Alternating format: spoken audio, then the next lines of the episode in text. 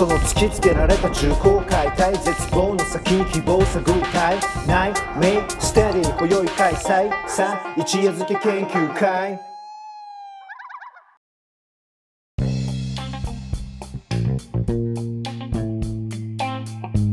はい、ということで、一夜漬け研究会、え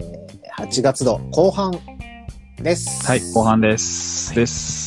えーで、今回、えー、一夜漬け研究会8月度は、えーっと、テーマを分かりやすさをどう考えるかっていうところにフォーカスして、えーっと、まあ、ラフに話すことっていうものの価値と、ただそこに持ってる危うさ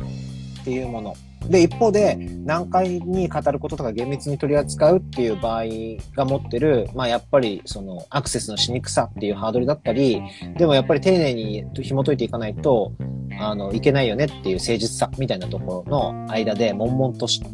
しているよなっていう話を、あの、うん。ちょっとかあの考えてみようっていう回になっていて、前半では、まあ、分かりやすさっていうのが、とはいえこの現代におては、結構な、その、権威というか、分かりやすくあることが良きことであるっていうのが、まあ結構パワーを持っているよねっていう実感と、それからまあ実際分かりやすさとか、あの、ラフな言い方っていうので、えっと、起きた、まあ、その、なんだろうな、炎上だったりとか、あるいは、えっと、事態、えー、ていうのかな、そのファスト映画とかも触れながら、あの、分かりやすさを追求していくことで本当にいいんだっけっていうのを改めて確認したのが前半だったかなと思っています。で、ここからは、えー後半パートとして、えーっと、分かりやすさっていうものに対して、まあ、分かりやすい言い方、振る舞い方っていうパターンと、えーっと、あえて言えば分かりにくい、あるいは難解なあー考え方、難解な話し方みたいな、この二つのパターンをあー紐解いていきながら、なんか、どっちかであればいいっていう結論にはおそらくならないから、どうやってこの分かりやすいパターンと分かりにくいパターンの間のちょうどいい中間地点ってどの辺に描けるのかなみたいなのを探っていければなと思っています。はい、はいいいですか？そんな感じですよね、はいミッキーさん。そうですね。はい。じゃあ早速その分かりやすさの部分っていうところを、じゃあ分かりやすいってどういうことだっけっていう話から始めていきますか？そうですね。まあ、ただやっぱり分かりやすいってすごいいろんなところでまさに巷に溢れてるという感じをさっき確認したと思うので、めちゃくちゃ多分分かりやすさっていうのは、まああんまりその説明しなくてもいいのかなとは、まあ一方で思いながらもちょっと確認までにちょっとやっていければなと思うんですけど、うん。分かりやすさって結構大事ですよね。一応まあちょっとここは一旦まず分かりやすさのポジティブな面をっていうところからまあ入っていくとしたら、やっぱまあそこは擁護した方もいいと思ってはいるんですね。僕のこの今の話し方も分かりやすく言えてるのか言えてないのかっていうとまあ多分分かりにくいし、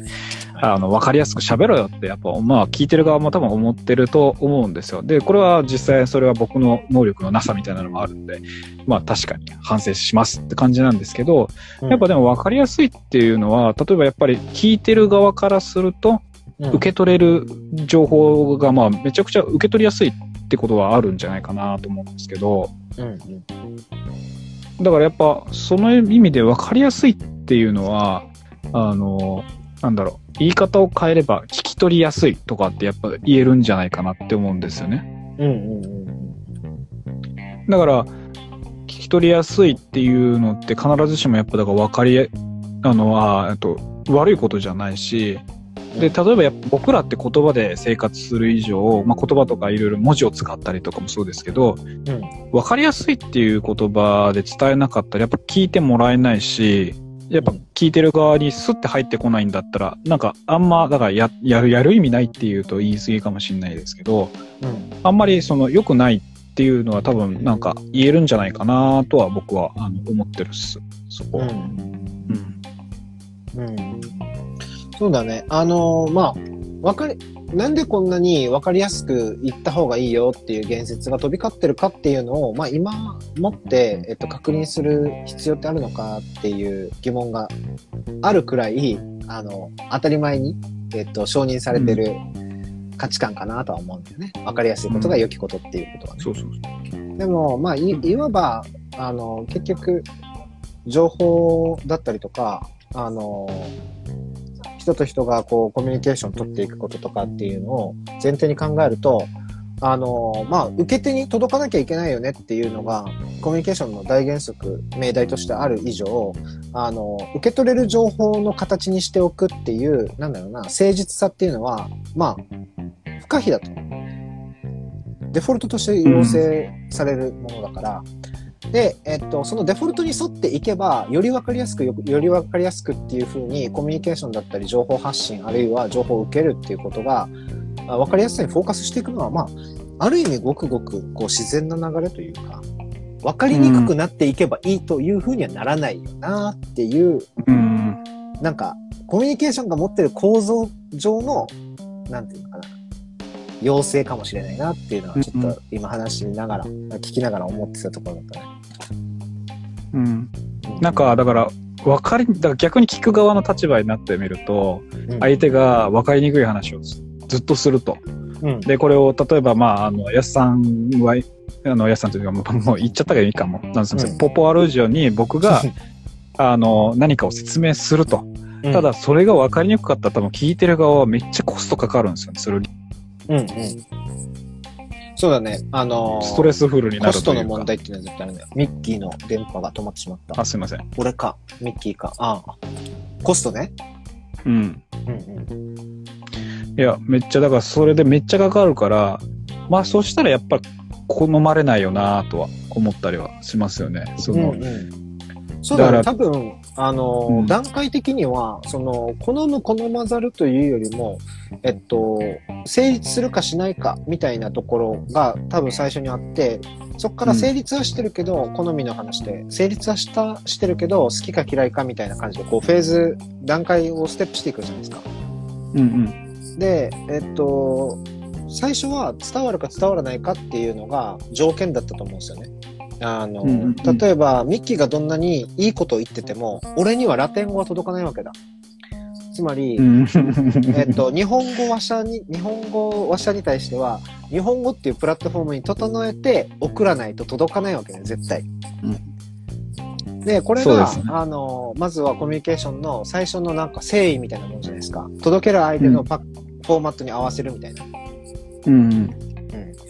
で、えっと、それが、なんていうのかな。例えば、何語か、言語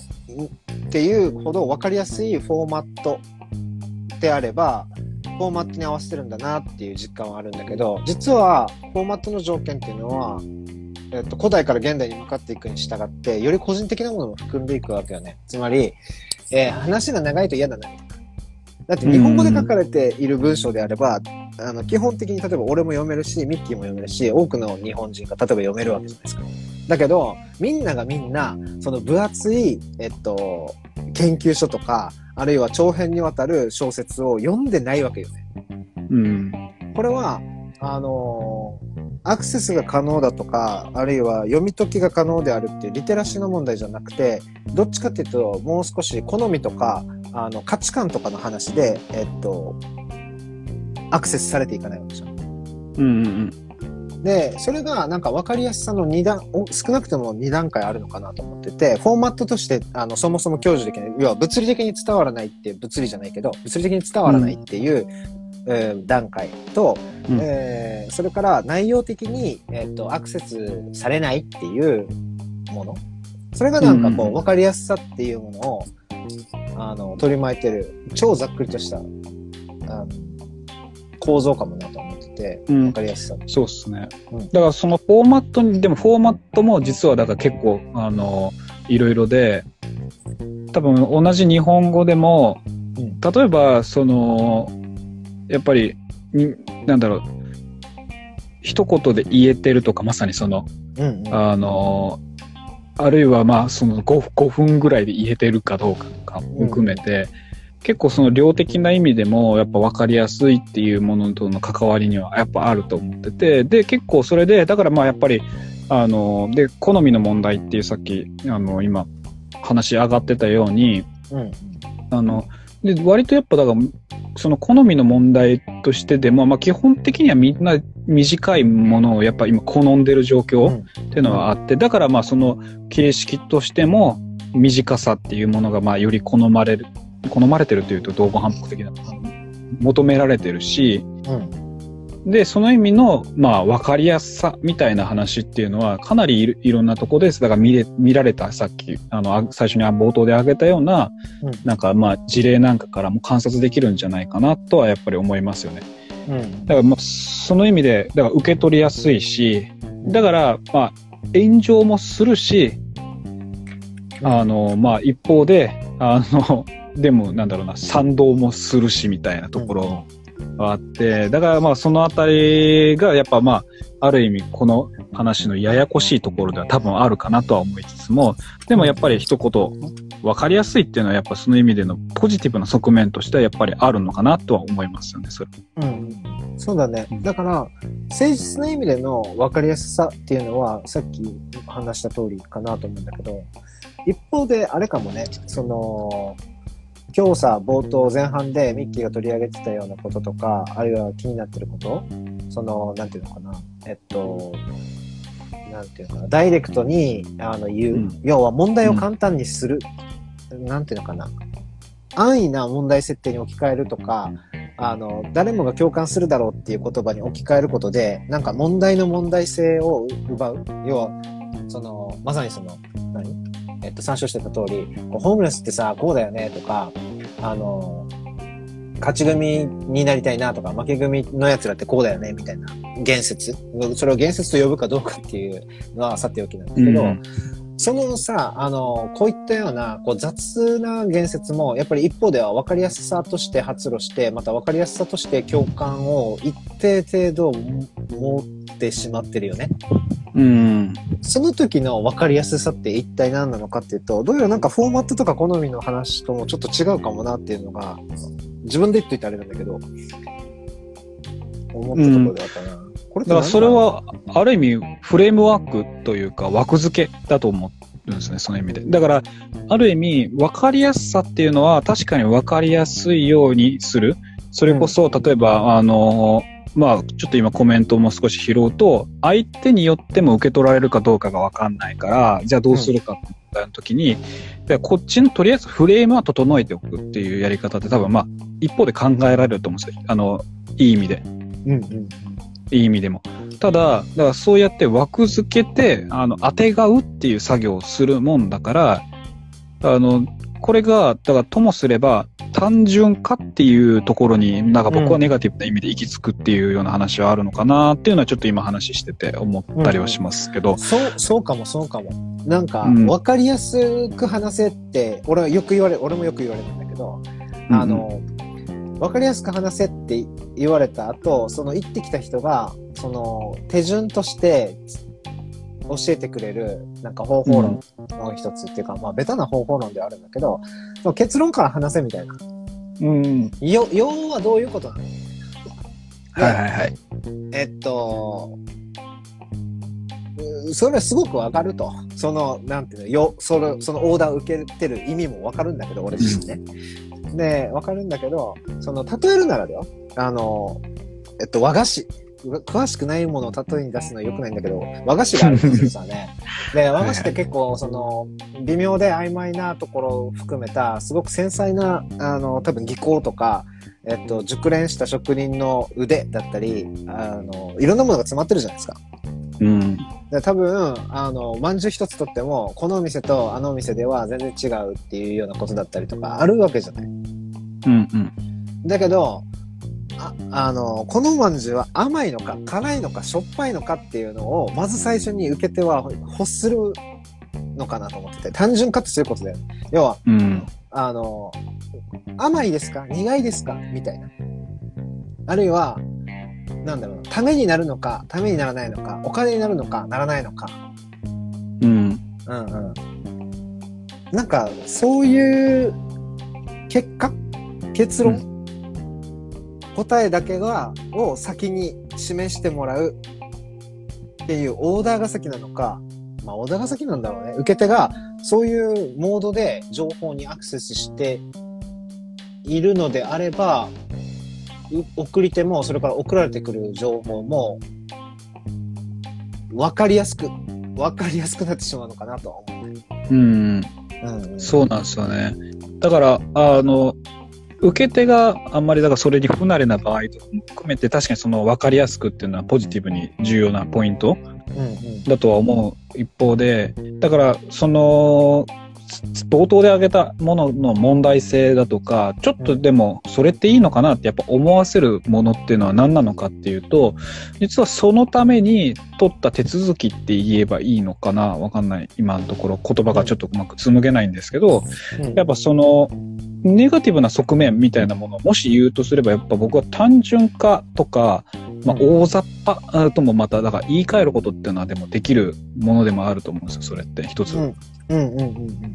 だから今和菓子の例だけじゃなくて、例えば、あの、まあそれこそですよ。僕が、あのこのね、夏にはま、はまったというか、まあ触れた、あの、ヒップホップについても、こうだよねって、例えば僕も言えるんですよ。うんうんうんうん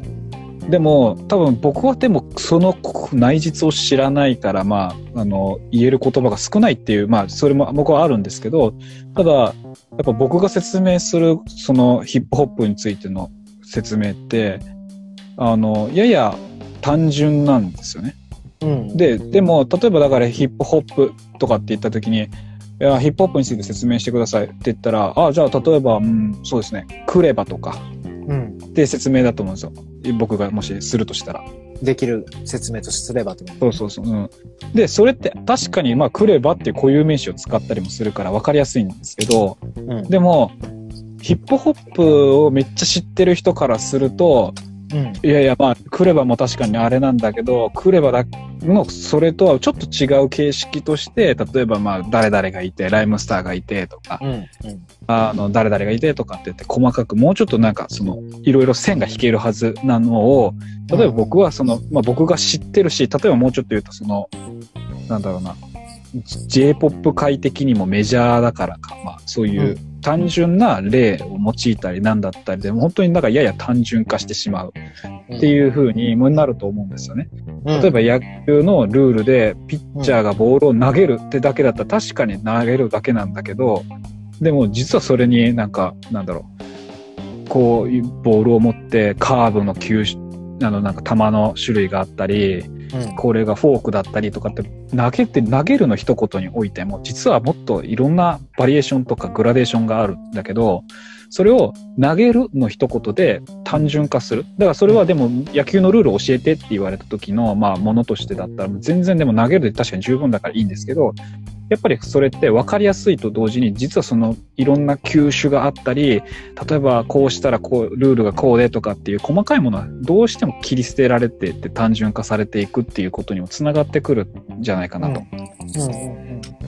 まあだからちょっと今誰も傷つかないように野球の例をやったり、まあちょっとヒップホップは怒られるかもしれないですけどうん。傷つかないのかな？わわかんないけど。うん、でもわかる 単純化することって、だからやっぱり単純化自体のデメリットっていうよりは、単純化自体がメリットとデメリット持ってるよねとか、大雑把っていうこともそうだと思うんだけど、なんかさ、うんまあ、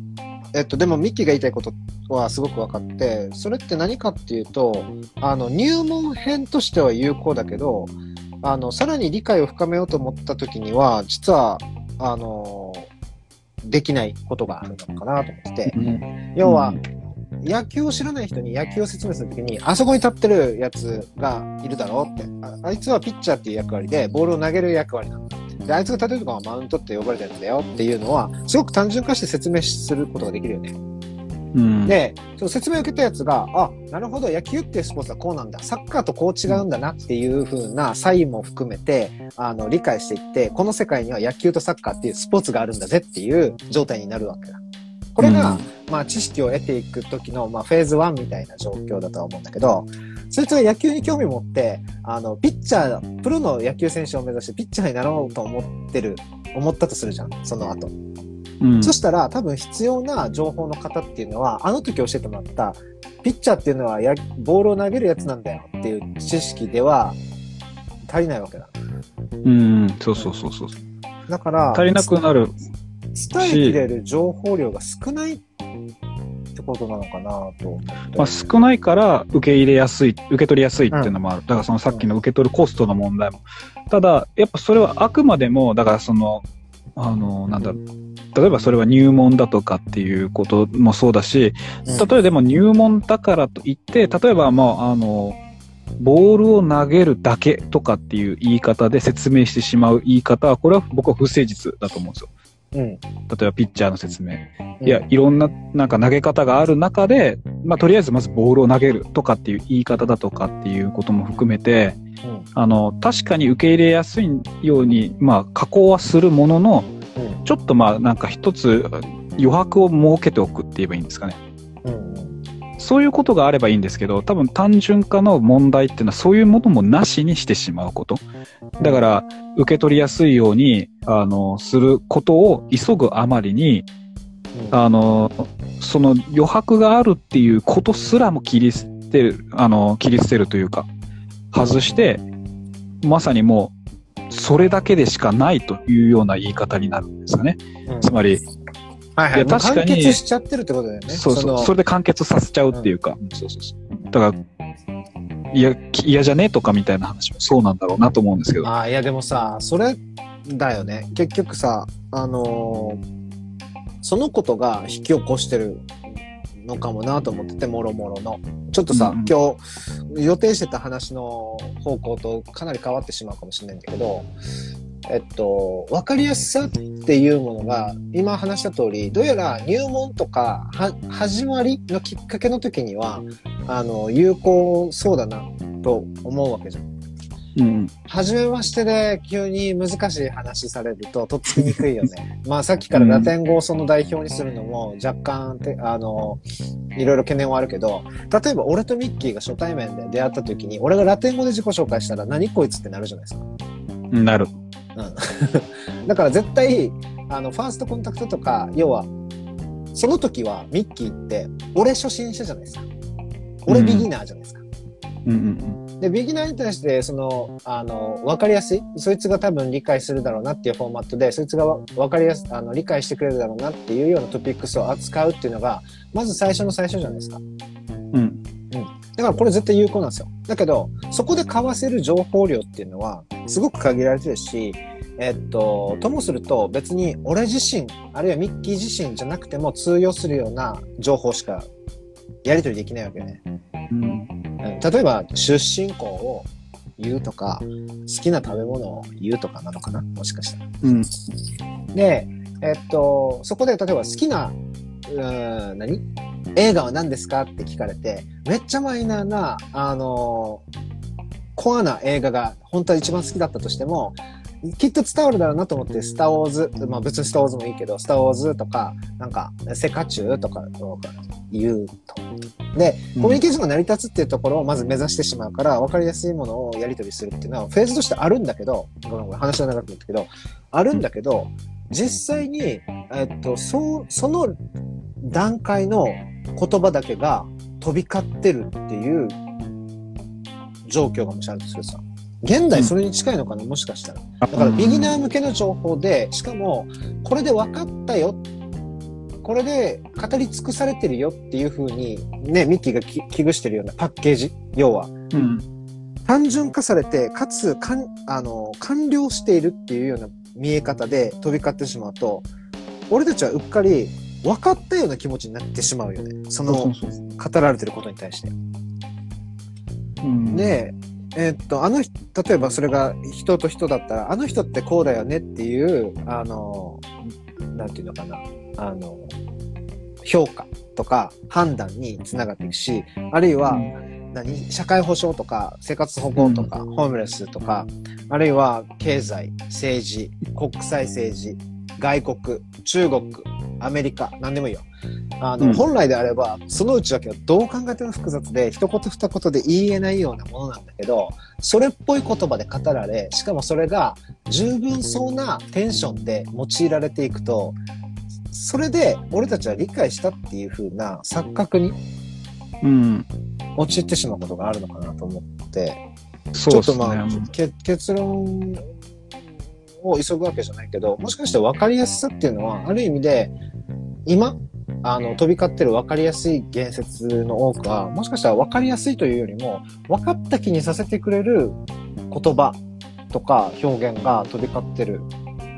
うんうん。っていうことなのかな。なんか、つながるかどうかわかんないけど、あの、なんていうの、すっきりするみたいなのとかも結構よく見かけるじゃないですか。その、はいはいはい。メディアを通して。なんか、えーなんか納得してスッキリするとか、なんか留飲が下がってスッキリするみたいなこととかもそうだけど、なんかみんなスッキリしたいのかなみたいな。ああ、それは多分あると思います。うん、で、た多分さ、あのー問題関心として、やっぱ社会ってどんどん複雑になっていくじゃないですか。近代を経て、うんそう。産業革命とか合理化とか科学とかのパワーによって、あの、マジでややこしい問題とか、複雑な情報とか、膨大な量のデータを俺たちって処理できるようになっちゃったから、あの、社会ってどんどん複雑さをこう実装していくじゃないですか。うん。で、社会が難しくなればなるほど、その反動的に、あの、いやもう難しい話は置いててさっていうような言説が力を帯びていくこととかもあるだろうなとは思うんですよね。うんうんうん。で、多分一方で、あの、どっかの誰かが複雑な処理をしているっていうことに対して、ある意味、その、信頼みたいなのもあるのかな。任せてて大丈夫でしょみたいな。うんうん。だから単純化されてるけど、きっとこの単純化のプロセスは、なんか、えっ、と、正しい理性と知性によって施されてるはずだっていう思い込みもあるのかもなと思ってて。うんあのーでも、その、なんだろう、信頼っていうのは僕はでもどうなんだろう、微妙なんじゃないかなっていうのは正直あるんですよね。うんうんその、単純化されると何が、だからまあちょっとじゃあその、厳密に捉えることとかっていうことの、まあ面にもちょっと触れながらちょっと。次の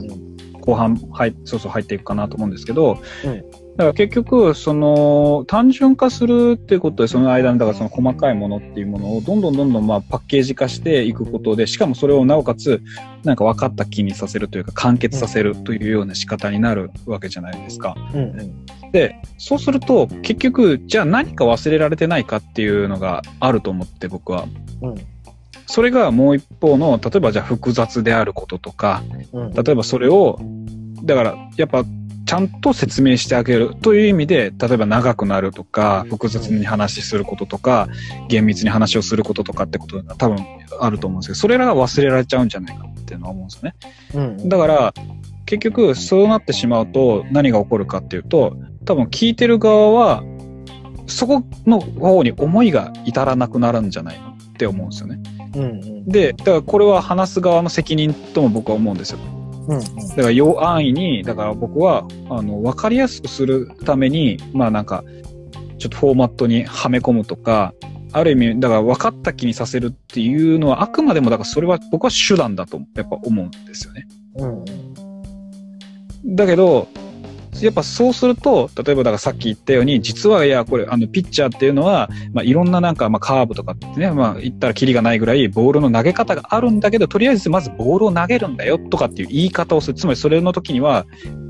他にもあるんだっていう余白を示しながら単純化するっていう仕方だと思うんですよ。うん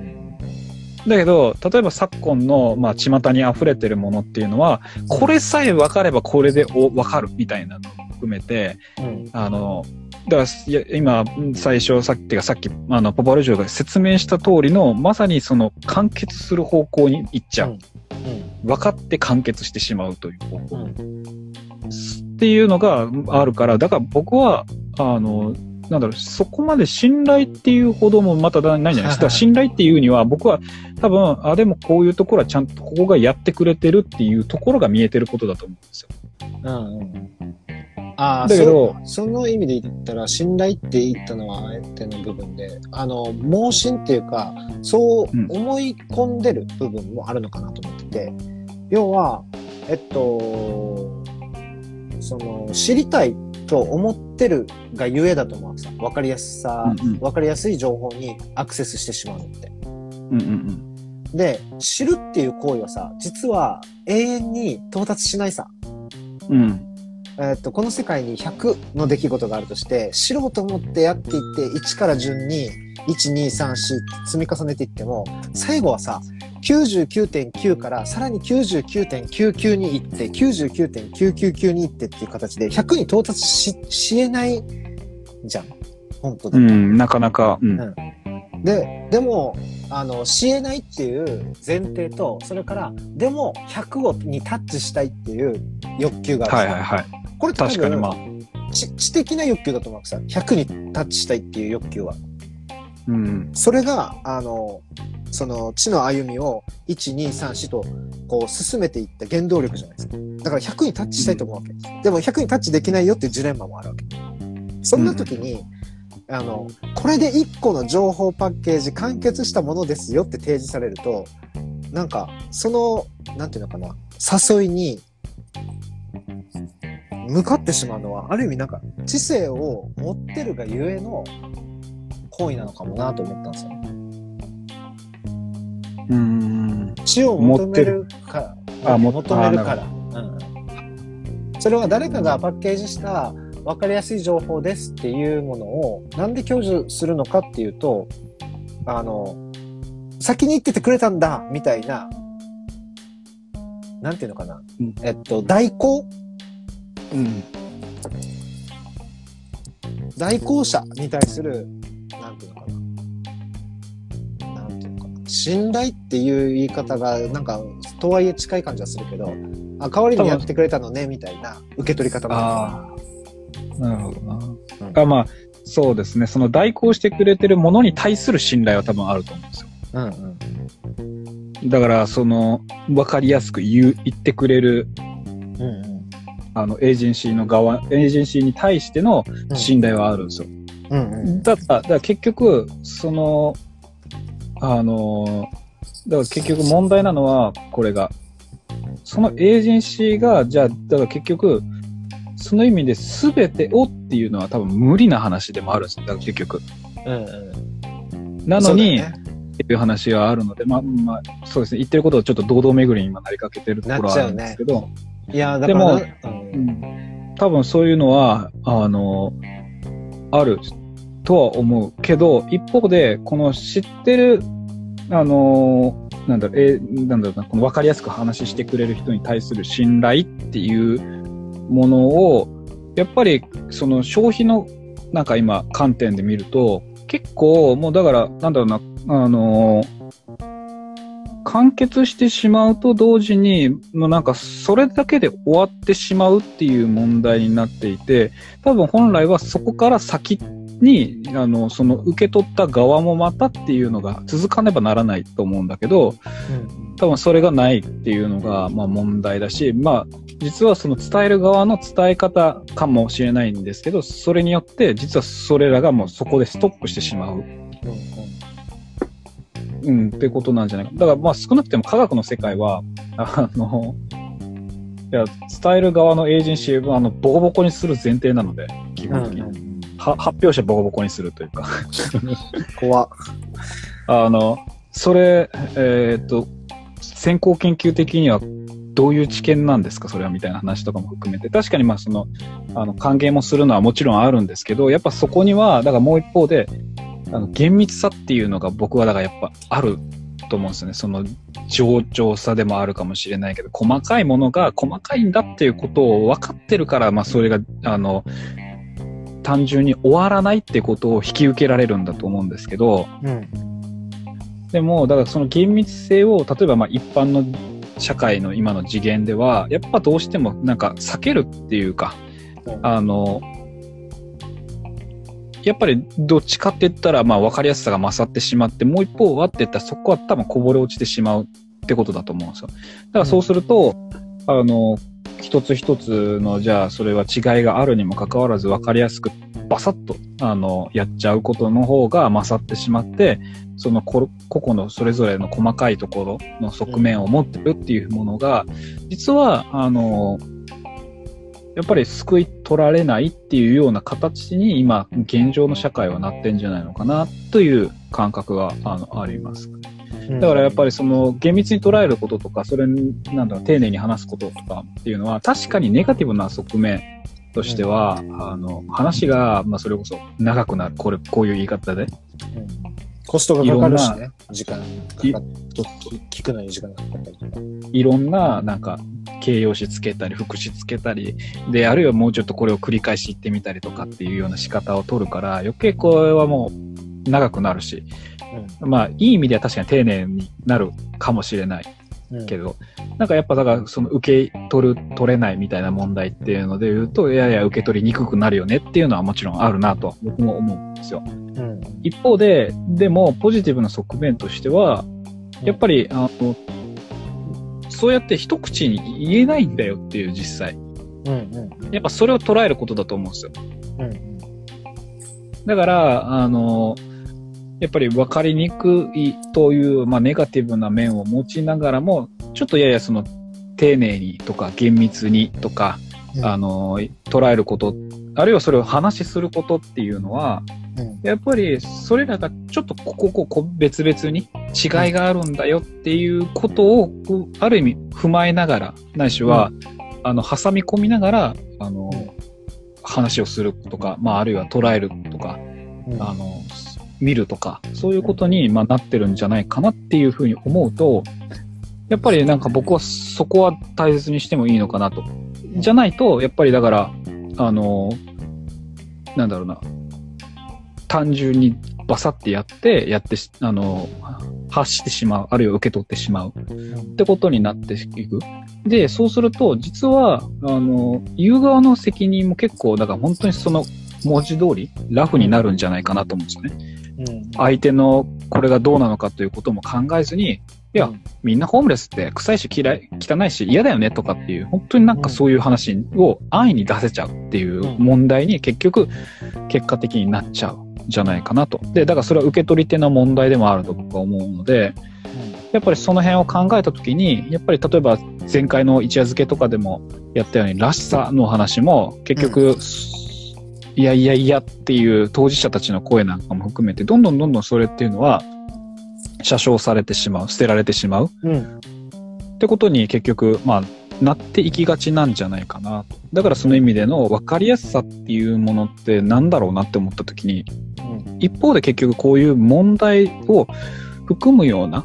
うん部分が、あの、やっぱり今混じってんじゃないのかなっていうのが、ちょっと僕の、やっぱこの会話をしてみて、うん。あるいはちょっと準備をしてみたってことも含めて言うと、まあなんか思うところかなとうん。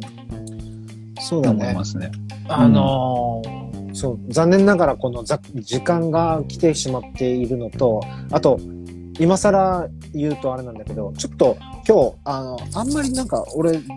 実感として頭が回ってないなっていうのがすごくす最初の方からずっとあったので、あはい。の、す、なんていうのかな、切り返しだったりとか、やりとりが、ちょっと、その、ぼんやりしちゃってたかもしれないんだけど、今、ミッキーが最後の方で言ってくれてた、その、部分。その単純化されていくことで、えっと、省略されたり、あの、削減うん。された情報っていうのを、うん。例えばね、あの、初回は分かりやすくっていうアナウンスですっていう話で、アクセシビリティが上がって、いろんな人がアクセスして、で、2回目、3回目とどんどんその、あの、深掘りしていけるっていうような構造にあれば、情報がね、うん。あの、いいんだけど、意外と最初のチュートリアルだけ見て、知った気になって、えっと、流していく。で、そのチュートリアルをいっぱいこなしていくっていうゲームにどうしてもなってる気がするんですよ。うん。だホームレスをめぐる言説について、えーあの人が言ってたことっていうのを結論として採用しようみたいなのをポンポンポンポンってどんどん、あの、えっと、インプットの形として取っていって、えっと、入門編ばっかり、あるいはすごく省略された、あるいは単純化された、あの、情報で埋め尽くしていく。で、うんいろんなことを知ってるっていう状態をそうやって目指していく気がしてですね。うんうんで、やっぱこれの弊害は、あの、大きくて、つまり、なんていうの？それって、あの、知識として、えーっと、弱いよっていうような批判よりも、むしろ重要なのは、単純化によって省略されている情報があるっていう事実うん。うんうんかなもしかしたら。さっきさ、あの、和菓子のところで言いたかったことってそれで、実際には、あの、甘いまんじゅうも、しょっぱいまんじゅうもあるけど、A も B も C も同じ甘いまんじゅうだから、一た、一食単にされると。でも、作り手だったりとか、あの、入ってる中身とか、えっと、意味、そのまんじゅう A っていうまんじゅうと B っていうまんじゅうが持ってる意味っていうのは全然違うわけ。だけど、うん甘いから一緒っていう形で、甘い以外の情報が写生されるわけよね。で、えーこうなってくると A っていうまんじゅうと B っていうまんじゅうが別々に存在してる理由がなくなるわけだ。甘いまんじゅう1個あればいいわけ。で、これは2個のまんじゅうの話で言ったけど、多分、えっと、単純化によって削減される情報がある。でも単純化した情報をあのゲットしていければ効率よく理解、えーししていける。情報処理をしていけるっていう風にさ、思っちゃうと、その、差異が写生されることよりも、写生されていい差異っていうのがどんどんどんどん発見されていくことになると思う。うんうん削減される、さ削減してもいい、カットしてもいい情報っていうのが、どんどんどんどん発見されるわけ。で、行き着く先って、まあ、これを加速度的にぐーっと進めていけば、えっと、それぞれが、それぞれとして存在している理由っていうのが別に必要なくなっていく気がするわけ。うん。うんうん。で、えっと、別にさ、あの、なんていうの？ド派手な個性とかアイデンティティっていうものが、なんていうの、ドカーンって持ってなくても俺はいいと思ってるよ。だからみんなのそれぞれの差異っていうのは、些細な差異かもしれないし、あの、ありふれたもの、一個一個はありふれたものかもしれないけど、そういう、ういずれにしても差異っていうのはあると。で、えーっと、あるんだけど、その単純化の中で、その一個一個の差異っていうのが、実はカウントされなくていいよっていう方向に向かっていってしまうと、なんていうのかな。まず、自分がなんでこう、あのー自分って何なのかみたいなのが途端に分からんくなるっていうか、そういう情報を優先してしまう。ななんていうのかな。うん。ダメだ、まとまってないけど、要はん、ムードとしてはさ、分かりやすさが優先されてしまうムードって絶対あると思うわけ。あの、うんうん前半で言った通り、情報を伝えるっていうのは分かりやすさっていうのがデフォルトで実装されてるモモードだから、あの、はいはい分かりにくくなっていく方向にはほっといたらならないわけ。絶対。分かりやすくなっていくわけさ。だから、ん多分飛び交う言説や情報っていうのはどんどんどんどん分かりやすくなっていくと思うわけさ。うんうん。で、わかりやすい、そんなわかりやすさが取り巻く、うーしなんていうの、世界の中で、より積極的に受け手である俺たちも、わかりやすい情報にアクセスしていこうとすると、多分、わかりやすさだらけの世界になってしまうと思うわけ。で、そのわかりやすさだらけの世界っていうのは、今言ったように、えっと、いろんな情報が削減されて省略された状態。で、あっという間にそんな世界では、俺たち自分自身が、その省略の対象になっていってしまう気がするんだよね。うん。あ、そうそうそうそうそう。うんまあだから、あのー多分、削減されない側のものになっていくか、もう削減されるかどっちかなんだなと思うんですよ。うんうんだから結局そうすると、まあ、あのなるべくなるべくそのマジョリティになれるようにマジョリティ。でも絶えず実際僕はでもあの人ってあの、うん細かく差異はあるし、うんで実際それって全部消し去るっていうのは無理だと思うので、うん絶えずその、な、なんだろうな、あの、流れの中で、絶えずそれは削除されてしまう、まあ、あの、言い方辛いですけど、消されてしまう側の存在たちも多分いるっていう、本当それがなんか問題としてずっと残り続けるような感じはするんですよね。うん。だから、あの、多分そうすると、その中でいずれ、いずれですね、もしかすると、実はそれを言ってた側が転げ落ちてそっちになるっていうことなんてのは十分にあり得るはずなんですよ。うん。うん。うんだから、そういうことが、まあ問題として待ち構えてるかもしれない。にもかかわらず、やっぱりそこを棚上げにして、うん。で、わかりやすさで、あの、どんどんどんどんみたいな感じっていう風になっていくと、やっぱりその、絶えずその、なんだろうな、あの、ゲームみたいなのは続くし、多分良くはならないんだろうなってはやっぱり思ったりはしますよね。うん。でも、やっぱわ分かりやすいってでも、本当でも大事な話ではあるんですよ。うん。ただ、僕は一方で結局、まあちょっともうまとめ的な時間もあるので、話だと思うんですけど、でも分かりやすいって一方で、結局何なのかって言ったら、やっぱそれを捕まえたっていうことだと思うんですよね、やっぱり。うん。指してるものとか、なんか話の内容とかをちゃんと捕まえたっていう、その納得感みたいなものがあるっていう。だから、でも分かりやすいっていうのが実際今言ったようにいろんなものをなんかで細かいものを切り捨ててやってしまうっていうことになってしまうんであれば、それは結局分かってないと変わらないわけですから、うん。うん。だから実際実は分かりやすさ、あるいは分かるっていうこととは全く真逆の方向に進んでいってしまってるっていう問題が今、その現状、あの広がってるってことだと思うんですよ。で、これはやっぱり裏を返せば、確かに分かりやすいっていうものの裏側のような、うん。例えば細かいだとか、うん。えっ、と、丁寧だとか厳密にとかっていう、その個々をちゃんと捉えるっていうことは、実はその今言った意味の、ちゃんと捉えるっていう言葉が指してるように、ある意味、実はちゃんと丁寧に分かりやすくなっていく。わうんちゃんと手づかみができるようになっていくってことの話でもあると思うんですよ。うんわ、わかるに、わかるに向かっていくってことだもんね。わかりやすいっていうそうそうそう。うん。だから多分まあ言葉をもうちょっと切開しながら切りし開きながら言うと分かりやすさの方の大事にすべきは分かるってところなんだと思うんですよ。ただ、うん安さにどんどん今行ってるっていうのは多分まあもうちょっと言うと今問題なのかなっていうのは話ししながら思ったっていうか。うん。だからそれははいうん。わかる、わかる、わかる。なんか、うん安さにの乗っかっていく。うんだから、あの、その安さっていうのがコストの安さともつながるのかはわかんないんですけど、やっぱり、あの、大事な側面として、あくまでもその安さっていうのは、あの、手段とか、あうん。の、プロセスの中の一つでしかなかったはずなのに、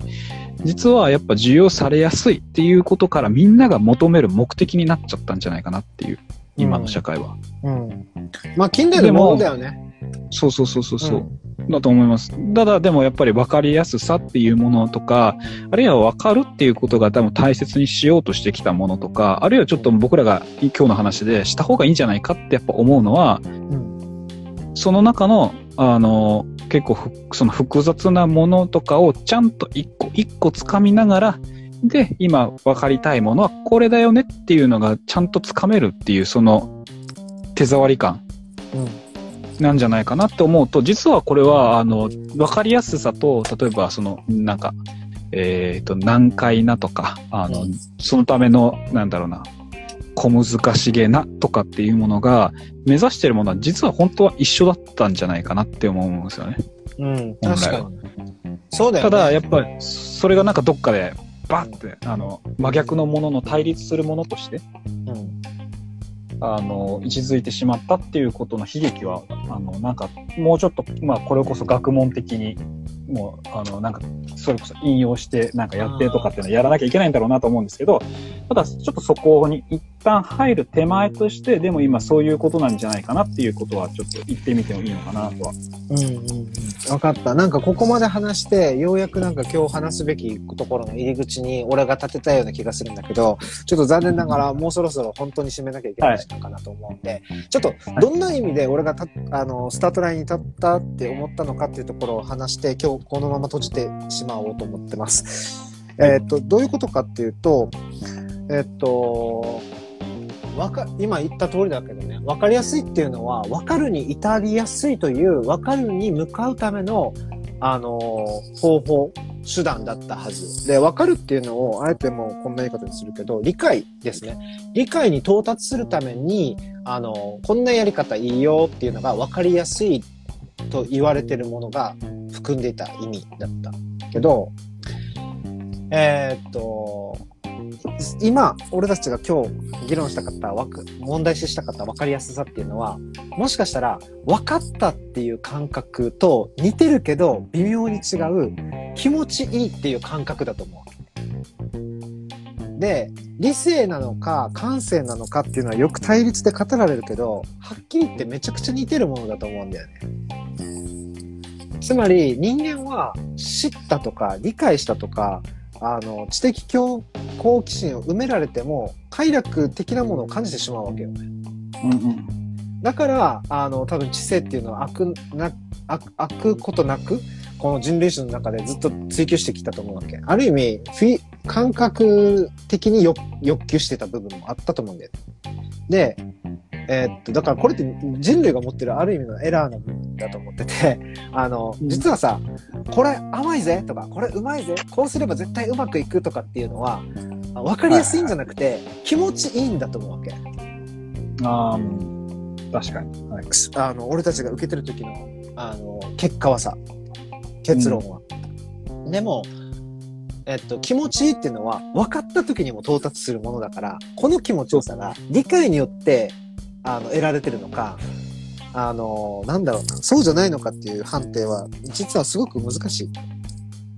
だから、うんどうやら、俺、俺たちは分かりやすさと、俺たちが分かりやすさだと思ってるものは、単に心地よさとか気持ちよさとか、あの、スッキリ感とか、そういうレベルの話のものだった気がするんだよね。で、でも一方で、そういったものを俺たちが分かりやすさっていう風に捉えてしまうのはなんでか。あるいはうん、分かりやすさとして評価してしまうのはなんでかっていうと、分かりたいと思ってるからだと思うんだよね。はいはい。分かりたいという欲求のその素晴らしさを前提に置いてるからあの実は気持ちいいとかあの美味しいとか甘いに近いスッキリ感をあの分かりやすさだったりとか分かったとかっていう風な評価をしてると思うわけ。つまり分かりたいわけよ、いろんなことを本当はね。わかりたい。うん、要は知的興味心とかあの理理知的な衝動っていうのを抱えてるからこそ分かりやすいっていう言葉のエラーが生じてしまうわけ。はいはいはい。でこのエラーがあるってことはなんていうのかな。あの真に分かりやすいっていう状態をあの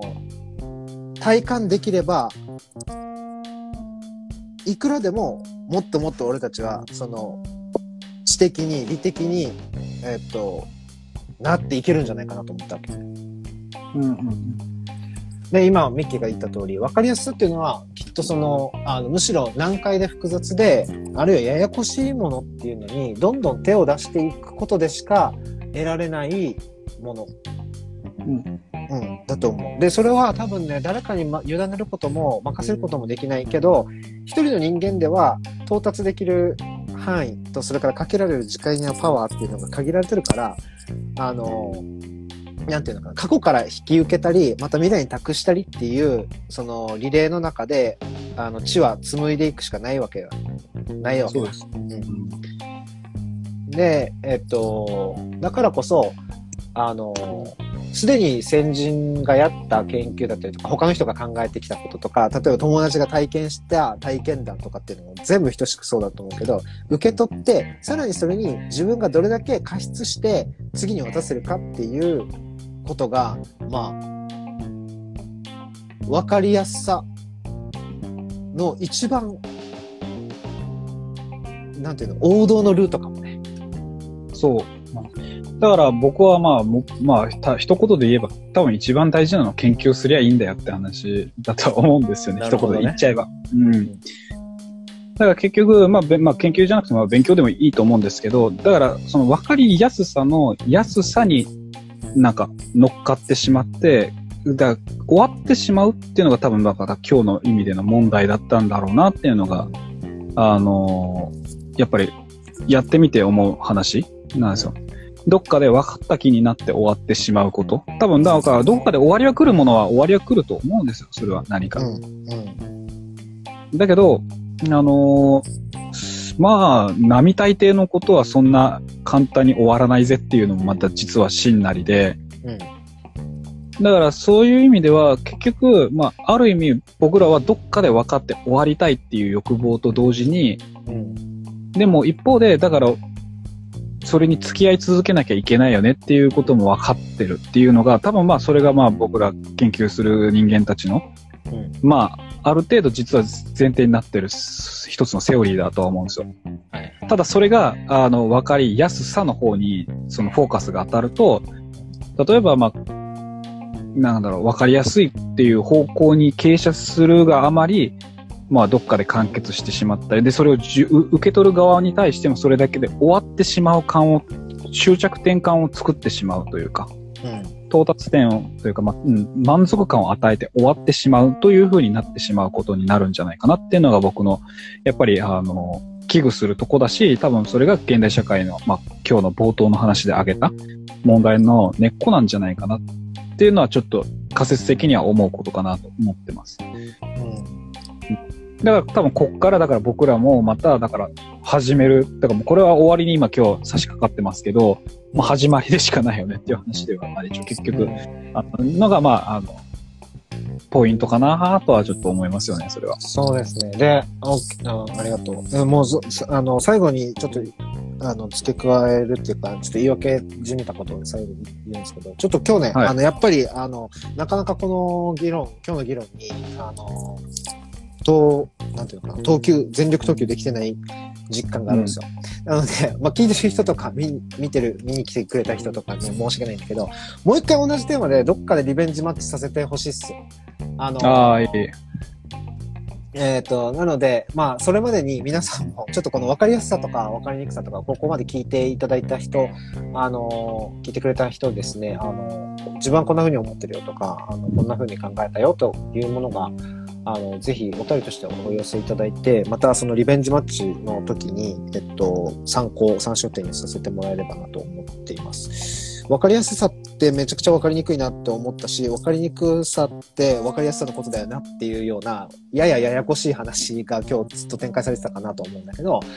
あの、分かった気になって、えっと、傲慢な知性っていうものにあぐらをかくくらいだったら、やっぱり僕やミッキーとか、みたいな人は、分かりにくさ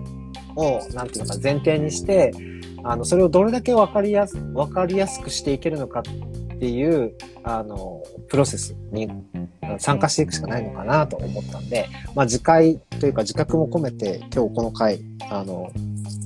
なんていうのかな、今後、あの、続けていく、まあ、一夜漬けもそうだし、もろもろの活動に、あの、